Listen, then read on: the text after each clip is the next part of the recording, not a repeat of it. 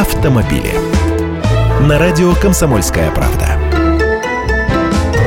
Здравствуйте, я Андрей Гречаник. Водители-новички чаще всего не уступают дорогу или создают помехи машинам, имеющим преимущество. Почти 70% опрошенных инспекторов-экзаменаторов ГИБДД в ходе мониторинга научно-исследовательского центра безопасности дорожного движения МВД отмечают, что такие нарушения во время экзамена происходят часто или очень часто. Также в числе лидеров с примерно таким же количеством голосов не предоставление преимущества пешеходам рядом на пешеходных переходах. Столь же часто кандидаты в водители норовят выехать на полосу встречного движения или на трамвайные пути встречного направления. Экзаменуемые также часто забывают включать сигнал поворота. 52% опрошенных экзаменаторов назвали эту ошибку частой, 47% очень частой. Почти четверть инспекторов как очень частую ошибку называют действия или бездействие кандидатов в водители, вызвавшие необходимость вмешательства в процесс управления экзаменационным автомобилем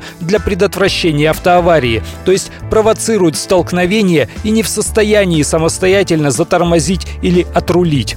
Кроме того, по наблюдениям инспекторов-экзаменаторов, довольно часто кандидаты в водители нарушают правила выполнения поворотов или разворотов. Я же вспоминаю, что несколько человек из моей группы при сдаче экзамена по вождению срезались уже из-за непристегнутого ремня безопасности. Сейчас эта проблема, видимо, не является.